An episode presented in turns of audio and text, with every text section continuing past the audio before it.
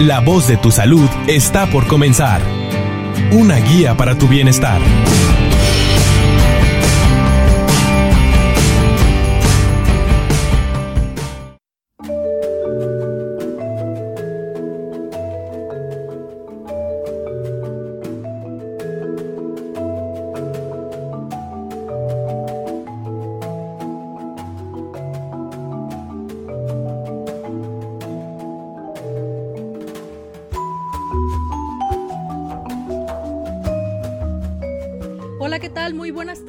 Bienvenidos al programa La Voz de tu Salud. Con mucho entusiasmo iniciamos transmisiones en esta tu semana de este tu programa de Tech Salud, La Voz de tu Salud. Te recuerdo que transmitimos tres frecuencias por semana, lunes, miércoles y viernes. Vamos a estar hablando el día de hoy acerca de cáncer pancreático biliar. Para ello tengo de invitado al doctor Joel Omar Jaques Quintana. Él es especialista en gastroenterología y endoscopía avanzada del Hospital San José de Texalud. Buenas tardes, doctor. Hola, muy, buenas tardes. Vamos a hablar acerca de este tipo de, cáncer que quizá no es de los más comunes o los que se les hace tanta difusión como el cáncer de mama, por ejemplo, eh, pero que sí hemos quizá escuchado o leído por ahí que es uno de los cánceres como con difícil tratamiento y difícil pronóstico y es muy importante que nosotros estemos enterados acerca de esto. Pero como podemos empezar, doctor, eh, hablando acerca de qué es el páncreas. Tengamos una idea dónde se ubica este órgano y para qué nos sirve. Sí, el páncreas es una glándula que se encuentra en el abdomen, atrás del, estómago, o sea, tiene una posición eh, en la parte trasera del estómago, adelantito de la columna, mide aproximadamente unos 15 centímetros y está ubicado desde el centro del abdomen hacia la izquierda. Eh, principalmente el, el, perdón, el, el, páncreas tiene dos funciones. Tiene una función exócrina, ¿qué quiere decir esto? Es una función en donde ayuda a la digestión de grasas y de proteínas por medio del jugo pancreático que es secretado al intestino. Y también tiene una función endocrina muy importante, ya que es el productor de la insulina y ayuda a la eh, homeostasis o a mantener la, glucosa, entre otras cosas. Prácticamente son las dos funciones del, páncreas. Muy bien, doctor.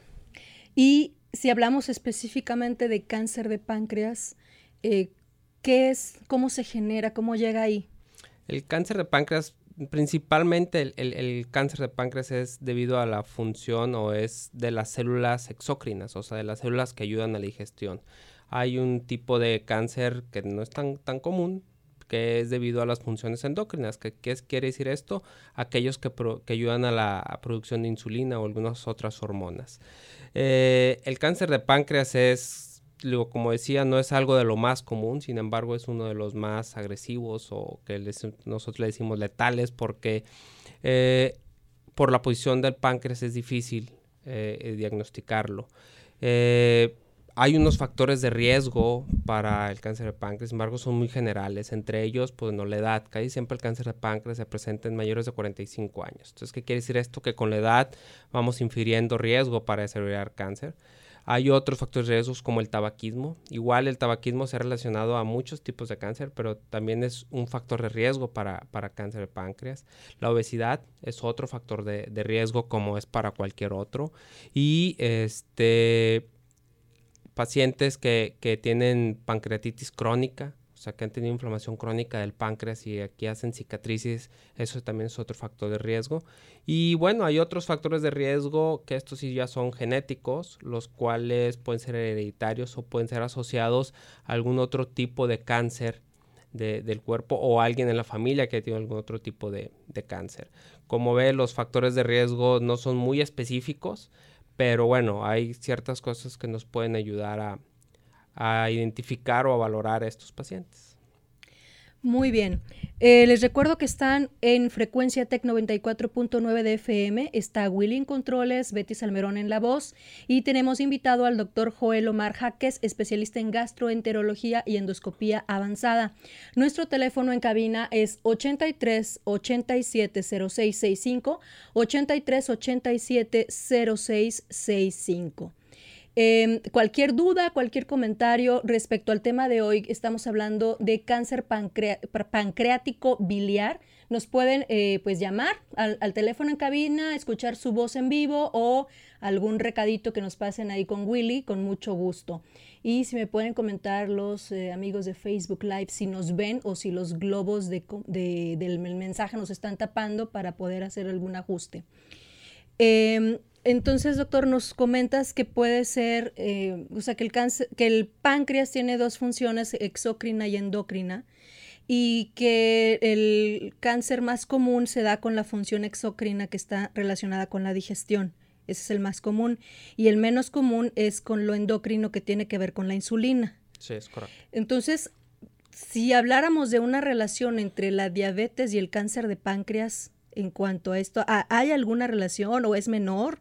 O no tiene nada que ver o, cómo se puede relacionar esto? Hay dos, dos, formas o dos vertientes. Una en donde se ha visto que los pacientes con diabetes tipo 2 eh, por más de 5 años es un factor de riesgo para que desarrollen eh, cáncer de, páncreas. Sin embargo, es una asociación, no es una causa directa. Y por el otro lado, en pacientes, por ejemplo, adultos, y eso lo vemos, y nosotros lo vemos ya como un síntoma la diabetes, o sea, pacientes con diabetes de reciente diagnóstico, es como que un foco rojo para nosotros, en personas de, mayores, un foco rojo para buscar esos pacientes alguna enfermedad pancreática, entre ellos el, el, cáncer de páncreas. Entonces la diabetes tiene, digo, dos asociaciones, una como causa o asociación y la otra como consecuencia de. No todas las personas que desarrollan cáncer de páncreas tienen diabetes. No. Es independiente. Sí, es independiente. Eh, sí se puede dar el caso entonces que una persona presente ambas. Sí, o sea, puede ser un paciente que empieza con un cáncer de páncreas, que este puede ser mm, a inicio en, primeras etapas y una de las manifestaciones es que empiecen a tener glucosas altas y que desarrollen diabetes. A veces se diagnostica primero la diabetes antes del, del cáncer pero eso le hicimos otros diabetes de reciente inicio en personas mayores. Muy bien. En cuanto a los síntomas del cáncer de páncreas. Ah, aquí normalmente el cáncer de páncreas es asintomático. Eh, ya cuando presenta síntomas, casi siempre ya hay ya el crecimiento o el, el, avance de la lesión o del tumor es, es avanzada, vamos este es en el 80% de las veces y los síntomas son muy en específicos. Uno de los principales síntomas que nos hace pensar es personas que están perdiendo peso sin una causa aparente. Eso es el, principal síntoma. Y ya vienen otros como a veces dolor abdominal, este, náusea, vómito eh, o que tengan una coloración amarilla de la, de la piel por una obstrucción. Pero por ictericia. Por ictericia, esa es la, ictericia, pero casi siempre el síntoma ictericia depende de dónde se origine el tumor, ya que si este se origina en la porción que le decimos cabeza del páncreas, este puede ocluir el conducto biliar y es cuando presentan ictericia. Eh, cuando se origina en otras dos porciones, que es el cuerpo y la cola, pues no, no hay ictericia, ahí puede haber otros síntomas. Se dice que el páncreas tiene una forma de pescado, ¿no? Sí, Por eso, este, como que hablan de, de, la parte que está como más grande, como si fuera la cabeza del pescado, y la parte de la cola del pescado. Sí, es, es una, una, forma como, como pescado, es correcto. Y tiene tres porciones, la cabeza, que es la más grande, el cuerpo y la cola, que la cola está dirigida a la parte izquierda del cuerpo. Muy bien. Eh, vamos a ir a una, una breve pausita ahí con Willy, por favor, y regresamos aquí a La Voz de tu Salud.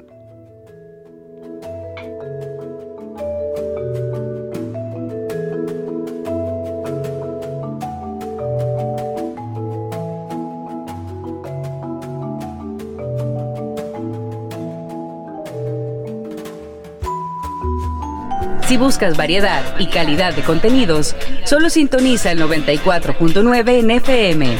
Frecuencia Tech, conciencia en la radio. Regresamos aquí a La Voz de tu Salud. Te recuerdo que estamos hablando acerca de cáncer pancreático biliar con el doctor Joel Omar Jaques Quintana, especialista en gastroenterología y endoscopía avanzada del Hospital San José de Salud. Muy bien, doctor. Esto que nos mencionas respecto a los síntomas es común en muchos de los, de los cánceres. Hemos tenido aquí distintos especialistas y muchos de ellos nos refieren esto. eh, los, los tipos de, los estadios en los que va avanzando la enfermedad y en los primeros los síntomas, pues básicamente no hay síntomas. Eh, son asintomáticos y donde ya empieza a haber algo que incomode, que moleste a la persona, es cuando algo ya está más avanzado, no sé si en el estadio 3 o en el 4. Y por eso es muy importante también la prevención.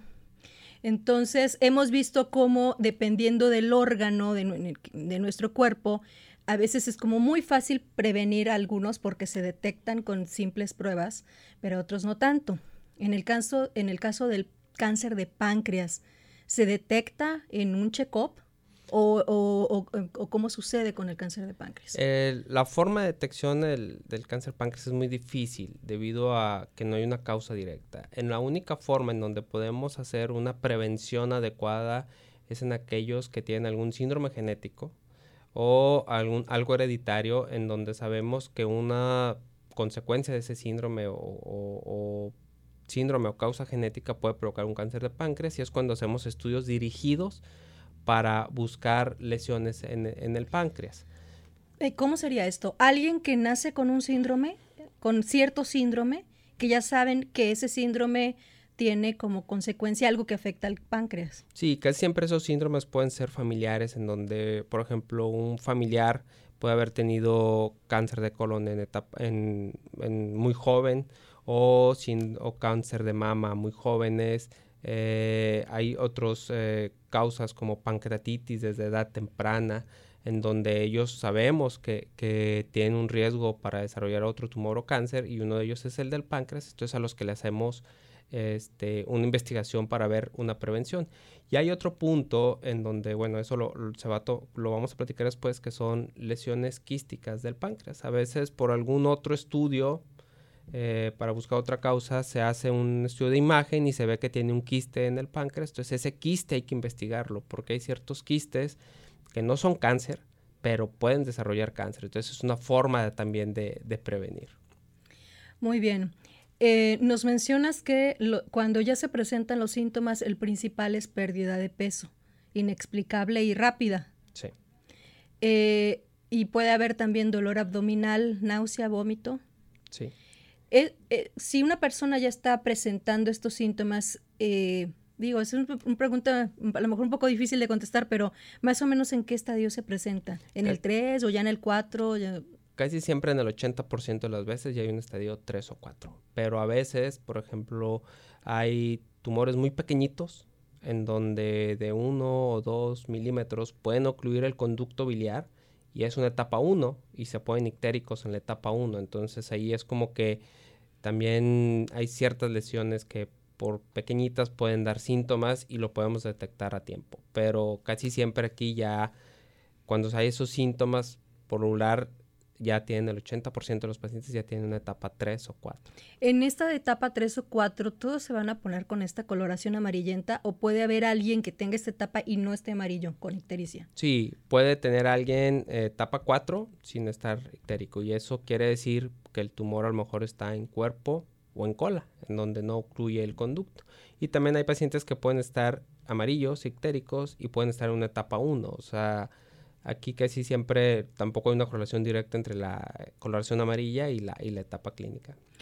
El, el, estadio 4 ya es con metástasis, ¿es así? Sí, el, el estadio 4 en, en, páncreas se divide dos. Uno, que invada vasos sanguíneos que están alrededor del estómago, que donde no se puede operar, o que ya tenga alguna metástasis o tumor ya principalmente en el hígado que es un órgano contiguo, están muy cercanos. Sí, por el tipo de circulación en donde gran parte de la sangre que, que viene de la, del abdomen pasa por el hígado, pues ahí por ahí se puede ir alguna célula y dar metástasis en el, en el hígado. ¿Cuáles son las pruebas que se utilizan para diagnosticar el cáncer de páncreas? Mm, principalmente al inicio se usan, eh, por ejemplo, si el paciente se presenta con ictericia o dolor abdominal, la mayoría de las veces pedimos un ultrasonido de abdomen superior y ese nos da mucha idea de ciertas estructuras o datos indirectos. Eh, si sigue la sospecha, la tomografía de abdomen es la que nos da una idea porque valora todo el páncreas en su totalidad y podemos ver que no tenga un tumor o, o más. Ya viendo eso, ya pasamos, ahora sí, necesitamos tomar una muestra. O sea, para tomar esa muestra se necesita hacer una biopsia. Y es donde utilizamos ya estudios más especializados como el ultrasonido endoscópico, en donde nos permite ver exactamente el tumor, definir el tamaño, definir las, relaciones con las estructuras vecinas y tomar una muestra, porque se necesita tomar una muestra para ver el diagnóstico exacto, para dirigir un tratamiento. ¿Este ultrasonido endoscópico se requiere de hacer una punción pequeña? ¿Introducir una, una cánula con una cámara, algo así? Sí. Si nos puedes platicar un poquito, doctor. Sí, el ultrasonido endoscópico es... Eh, el equipo es un equipo especial en donde es un endoscopio. O sea, es como hacer una endoscopía, solamente que en la punta del endoscopio tiene un transductor de ultrasonido. Entonces, lo que nos permite ver todas las estructuras alrededor del estómago, entre ellas vemos el páncreas en su totalidad. El orificio que se hace en la piel del paciente, ¿cuánto mide? De hecho, el orificio, se, como entramos por boca, se hace a través del estómago o del intestino no delgado. Hay que, no hay que hacer ninguna incisión. Ninguna incisión. De hecho, el, el, el, estudio es como una endoscopia superior. El paciente está bajo sedación profunda. ¿Qué quiere decir esto? Dormido. Entramos, hacemos el estudio, valoramos, tomamos la muestra. La muestra es con una aguja extremadamente delgada. Eh, que se hace la punción y al momento de terminar la punción se sella prácticamente. El paciente ni tiene dolor ni tiene, ni tiene molestia. Y muchas veces estos estudios hasta pueden ser ambulatorios. ¿Qué quiere decir? Llega el paciente a la endoscopía, se realiza el procedimiento, termina y se puede ir a la casa. Y es un procedimiento que nos da bastante información y es invasivo porque requiere una sedación, pero pues no requiere ninguna punción a través del abdomen, ni, ni, ni una cirugía, ni abrir piel. Muy bien. Recuerdo el teléfono en cabina 8387-0665. Si tienen alguna pregunta, duda, comentario, estás escuchando La Voz de tu Salud. Y nuestro invitado es el doctor Joel Omar Jaques Quintana, gastroenterólogo con especialidad en endoscopía avanzada. Willy está en controles. Eh, muy bien, doctor. ¿Cuánto tiempo puede pasar de que una persona llega ya con los síntomas y cuando ya se le confirma que tiene este diagnóstico de cáncer de páncreas? Aquí depende de dos cosas. Uno, a veces puede ser tan rápido que en tres meses se presenten todos los síntomas y a veces puede ser un poquito más indolente, unos seis meses. Y esto quiere decir, hay tumores de páncreas que son más agresivos y unos que no son tan agresivos. Los que son agresivos, la sintomatología es muy rápida. Entonces, en tres meses puede ya tener síntomas. Porque hay distintos tipos, ¿verdad? Sí. Sí, sí, ahí es, le decimos otros grados de diferenciación. Si es bien diferenciado, tiene un crecimiento más lento. Si son mal diferenciados, tienen un crecimiento muy rápido. Entonces, de tres a seis meses, esto puede llegar a, a progresar dependiendo de la agresividad de este. O sea, vamos a tener entonces distintos tipos de, de, de tumores y otra cosa que son los niveles de avance de la enfermedad, correcto, que son sí. los estadios.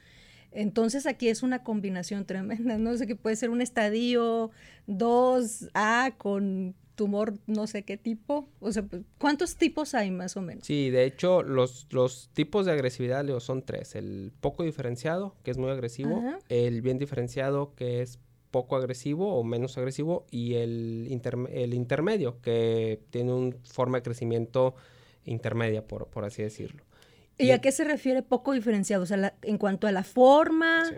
como amorfo o como, Sí, a la forma de, de o las como a células. las células. A la forma de células y también al comportamiento molecular y, y biológico de estas células, porque quiere decir que son células que tienen un crecimiento muy rápido y es muy, a- muy agresivo. Entonces esos tumores pueden estar de un centímetro y ya haber mandado metástasis, o pueden ser tumores este, de, que de crecimiento de un centímetro a dos centímetros pueden pasar eh, semanas, cuatro a seis semanas para ya empezar a invadir estructuras vecinas. Entonces, a veces hay tumores que pueden tener dos centímetros, ser bien diferenciados y a veces no han mandado metástasis a pesar de que mide dos, dos centímetros. O sea, tiene mucho que ver esa combinación. ¿no? Eh, entonces, si tenemos esta variedad de tipos de, de tumores, que son tres, pero ya combinados también con los estadios y con la propia, eh, el propio cuerpo del paciente que es diferente y si no tiene comorbilidades, es decir, otras enfermedades, pues nos tenemos un panorama que a lo mejor nos indica que son tratamientos diferentes, ¿no? Cómo se eligen los tratamientos. Sí, de hecho, en tratamiento se tiene que ver el paciente globalmente, ¿no? O sea, ves eh, el estado funcional del paciente, eh, la expectativa de vida del paciente es otro, y ves el tipo del tumor y la agresividad para combinar si el paciente es candidato a cirugía o el paciente es candidato a darle primero un tratamiento de quimioterapia para dos cosas, para controlar el crecimiento o para disminuirlo el, tumor y después valorar si es candidato a cirugía. O la otra, que es la que le decimos otros paliativos, que lo que hacemos es se da tratamiento para control de la enfermedad y que el paciente disminuya sus, síntomas, que no es algo curativo, pero hace que el paciente disminuya síntomas y disminuya una progresión incontrolable del, del tumor. Por ejemplo, en el caso de las células de los tumores no diferenciados, con ese crecimiento así muy rápido, eh, ¿Esos son candidatos a quimioterapia o radioterapia? Sí, de hecho se puede dar quimio, radioterapia. Es más efectiva la quimioterapia que la radioterapia. Normalmente no se usa la radioterapia sola, puede ir combinada y ahorita ya hay bastantes, o bueno, hay opciones, no bastantes, hay opciones que el oncólogo, que es el que maneja este, este punto, puede decir, el paciente es candidato a esta quimio radioterapia debido, como le decía, al estado funcional, debido al tipo de tumor, al tipo de agresividad, y también esto se va ajustando como el paciente vaya tolerando el tratamiento, porque si no lo tolera bien, tienes que bajar la intensidad del tratamiento. Si lo tolera bien, puede seguir con la misma, con la misma intensidad. Ahorita que mencionas, doctor, al, al oncólogo, eh, el paciente llega primero, digamos, bueno, a lo mejor pensamos que llega con un, con un médico, medicina general, pero ya en algún momento va a llegar con un gastroenterólogo. Ustedes son los que realizan eh, este, esta endoscopía, lo que nos hablabas, las pruebas diagnósticas y ya una vez que confirman que si es cáncer, ¿lo derivan con un oncólogo o cómo es el proceso? Sí, a veces el paciente se hace el diagnóstico que trae un tumor en el, páncreas y van con el oncólogo y el oncólogo nos lo refiere porque dice el oncólogo, oye, necesito saber qué tipo de tumor es para definir el tratamiento. Y a veces también llegan con el cirujano y el cirujano dice, oye, necesito que me digas si es candidato a que se opere o no se opere. Entonces ya nosotros cuando lo vemos, vemos para hacer el ultrasonido endoscópico y eh, como es una herramienta diagnóstica, pues a ayudar o apoyar al equipo multidisciplinario, porque realmente esto se trata como un equipo multidisciplinario para ayudar y dar este el diagnóstico más exacto para dar un tratamiento específico. Entonces, em, hablando acerca de si es prevenible o no, eh, bueno, a mí me da la idea de que no es, bueno, ah, digamos, es que mencionaste algunas, algunos factores de riesgo como el tabaquismo, la obesidad, por ejemplo, este, pero no es como una garantía. No, aquí casi siempre cuando es prevenible es cuando eh, se ha identificado una familia o familiares que tienen eh, algún síndrome genético o hereditario en donde nosotros vemos para prevenir. Realmente muy poca porcentaje de estos pacientes pueden ser prevenibles porque los factores de riesgo son muy en específicos, o sea, tabaquismo, diabetes, obesidad, pues también es factores de riesgo para otros tipos de tumores o enfermedades. Claro, y en el caso de que sea una familia que tienen, que ya han padecido distintos tipos de cáncer, porque no nada más es el de páncreas. No, es colon, mama, este, colon, mama y urinario son de los... ¿Y ahí cómo se previene? O sea, ¿qué se, qué se hace a nivel genético? ¿Se hace alguna modificación o cómo, o cómo es la prevención? Con medio ultrasonido endoscópico. El ultrasonido endoscópico eh, lo, se realiza para buscar lesiones tempranas y al momento de se identifica una lesión temprana, da, eh, por lo tanto, diagnosticarlo en una etapa temprana y darle un tratamiento curativo que, a ver, si, recuérdanos, doctor, esa parte de la, de la, de la prevención que también tiene niveles, prevención primaria, esa sería como una prevención secundaria. Secundaria, es correcto. O sea, en el cáncer de páncreas no hay prevención primaria. No, no, no, no. Prácticamente la prevención secundaria es... Es, que, es también eh, muy buena este, forma de prevenir porque estás, previn eh, valga la redundancia, o sea, estás evitando que llegue a, estadios avanzados donde ya no hay nada que hacer. Es correcto. Sí, de hecho, aquí es el, investigar o buscar eh, pacientes que tengan algún síndrome para cáncer de algún otro tipo y ellos buscarle eh, a la familia o al mismo paciente eh, lesiones tempranas en donde lo diagnosticas en etapa temprana y como todos los cánceres, lo diagnosticas en etapa temprana y el tratamiento llega a ser curativo. Muy bien. Em, algo así muy breve, doctor. Em, la, la, bilis está relacionada con esto, ¿verdad? ¿O, qué es? La relación de la bilis con esto es por obstrucción del conducto biliar. O sea, la obstrucción del conducto biliar y es donde hace que nos pongamos ictéricos. Entonces, es la coloración amarillenta. Sí, la coloración amarillenta es la relación que hay entre estos moros, porque por la cabeza del páncreas, el, el conducto también del páncreas son comparten el, mismo drenaje. si hay un tumor en esa porción, pues se obstruye la, el conducto de la bilis. Uno de los síntomas que puede tener la persona se puede reflejar en las evacuaciones. Sí, a veces pues, aquí relacionado con la, con la bilis, al momento que hay una obstrucción de, de, la bilis, pueden pasar dos cosas. Uno, aumenta la coloración de la orina, se hace una orina oscura como refresco, café, café, negro. O, como refresco de cola. Como refresco de cola. Y la, el excremento se vuelve pálido. Entonces son las dos que le hicimos, uno es coluria, que es la orina oscura, y acolia es la evacuación sin coloración. Y eso es relacionado a la ictericia, a la coloración amarilla de la piel. Que tiene que ver con la bilirrubina. Que tiene que ver con las bilirrubinas, correcto. Muy bien. Eh, doctor, ya tenemos nada más tiempo para conclusiones del tema. Bueno, aquí es muy importante eh, es saber identificar ciertos factores de riesgo, como comentaba, y pues revisarse, ¿no? O sea, si estás perdiendo peso de forma inexplicable o tienes un dolor abdominal diferente o diabetes reciente diagnóstico en personas mayores, bueno, tenemos que investigar un poquito más y aunar. Como dijo en un principio, el cáncer de páncreas no es de las primeras causas de, cáncer a nivel mundial, ni aquí en México, pero sí es uno de los tumores más letales que, que hay. Entonces es algo que se tiene que empezar a, buscar. Muy bien, doctor Joel Omar Jaques Quintana, ¿nos puedes decir tu teléfono de contacto, por favor? Sí, ahí estamos en el Hospital San José, en el Centro de Enfermedades Hepáticas y Digestivas y la Nutrición, y con gusto los podemos atender al 8040-6195 o 8040-6193. Muy bien, pues muchas gracias, doctor Joel, por haber estado aquí. Gracias a ustedes por escucharnos. Los invito el próximo miércoles a la 1.30 en La Voz de tu Salud. Muchas gracias, Willy. Se despide Betty Salmerón.